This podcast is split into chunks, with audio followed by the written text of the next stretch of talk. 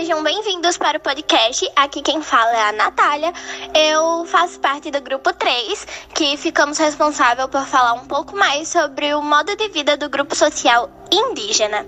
Bom, o nosso grupo ele é formado por mim, Natália Cristina, Natália Cristine, Vitor Matheus, Vinícius Cauê, Bruno Guilherme e nós vamos falar um pouquinho sobre o tema que nos foi selecionado. Vamos ouvir mais um pouquinho sobre essa história.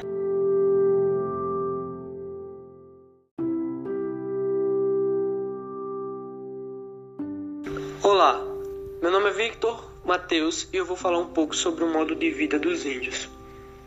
Em 1500, o modo de vida dos índios era baseado na caça, pesca e agricultura, seja de milho, amendoim, feijão ou abóbora sendo a forma de plantio e colheita praticada de forma rudimentar, pois utilizavam a técnica de coivara, derrubada da mata e queimada para limpar o solo para o plantio. Uma das curiosidades sobre a forma de viver dos índios naquela época era que eles domesticavam animais de pequeno porte, como porco do mato e capivara. Já suas relações eram baseadas em regras sociais, políticas e religiosas, como por exemplo seus encontros, eles aconteciam quando existiam momentos religiosos, casamentos e cerimônias. Quando existiam questões políticas, estabelecer alianças contra o inimigo em comum ou questões sociais em momentos de guerra.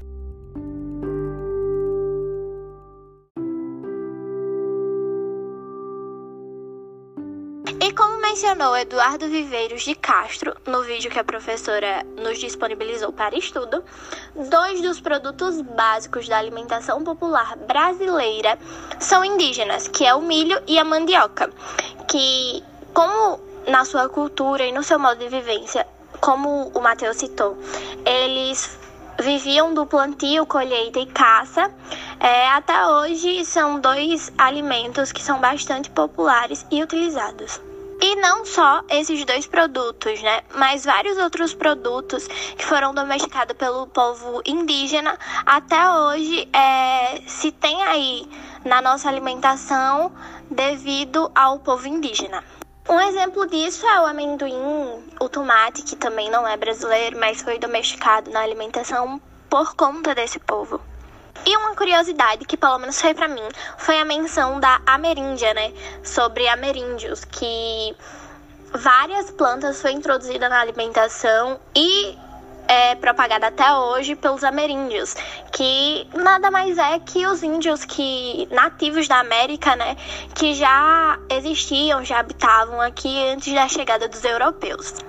Os índios dividiam-se em quatro grupos linguísticos: Tupi, Gé, Aruaque e Caraíba. Naquela ocasião, os tupis acabavam de ocupar o litoral, expulsando para o interior as tribos que não fossem tupis. Quando comparados à nossa sociedade, os povos indígenas apresentam características comuns.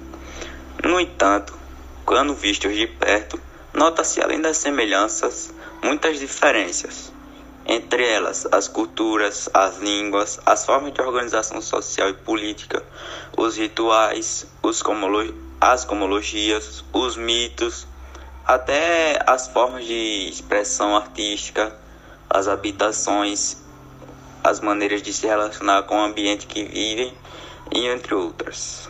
A língua tupi, ela não pronunciava, não possuía é, três letras, três fonemas, que seria o R, o L e o F. É, os jesuítas, ao chegarem, perceberam é, essa ausência, né? E começaram a deduzir que, por não pronunciarem o R, o L e o F, eles não possuíam rei, lei nem fé. É, com essa conclusão, eles tiveram a brilhante ideia de que se eles não possuíam rei, eles não tinham obediência. Portanto, não teriam lei, assim não podendo ter fé, porque não poderiam ter obediência e submissão à sua crença. Por isso começou o processo de escravização, pois era mais fácil escravizar um cidadão que não tinha fé. Que na verdade eles nem consideravam eles como cidadão, mas sim como criatura. Boa tarde, meu nome é Bruno Guilherme e eu vou falar um pouco sobre o modo de vida dos indígenas durante a chegada dos portugueses. Então, os indígenas sofreram muito com a chegada dos portugueses, porque foi privado de sua cultura e de seus costumes. E deixou de ser privado disso porque os portugueses queriam escravizar os indígenas. Não só queriam, como escravizaram eles. Né? E aí é, os portugueses é, obrigaram eles a seguir a religião católica, obrigaram eles a fazer tudo o que eles queriam. E não só como isso, eles também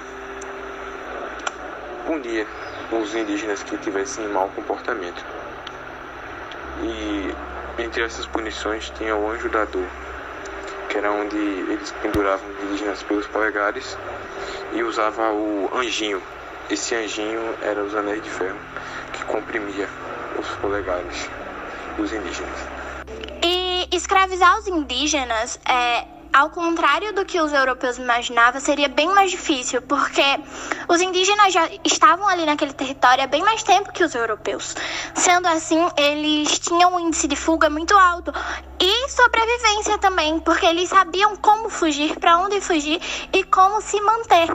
Até porque eles sempre viveram da caça, da pesca, é, do plantio, da colheita.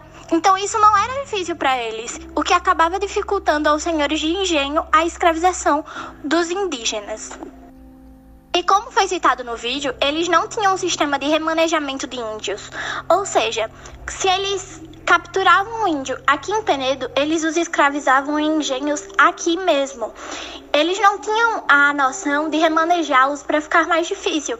Até porque para você conseguir escravizá-los, você teria que tirá-los de lugar, tirar tipo o mais perto da, familiar, da familiaridade possível do lugar para eles. Então ficaria mais difícil de fugir e eles ficariam escravizados por mais tempo, o que não acontecia na época.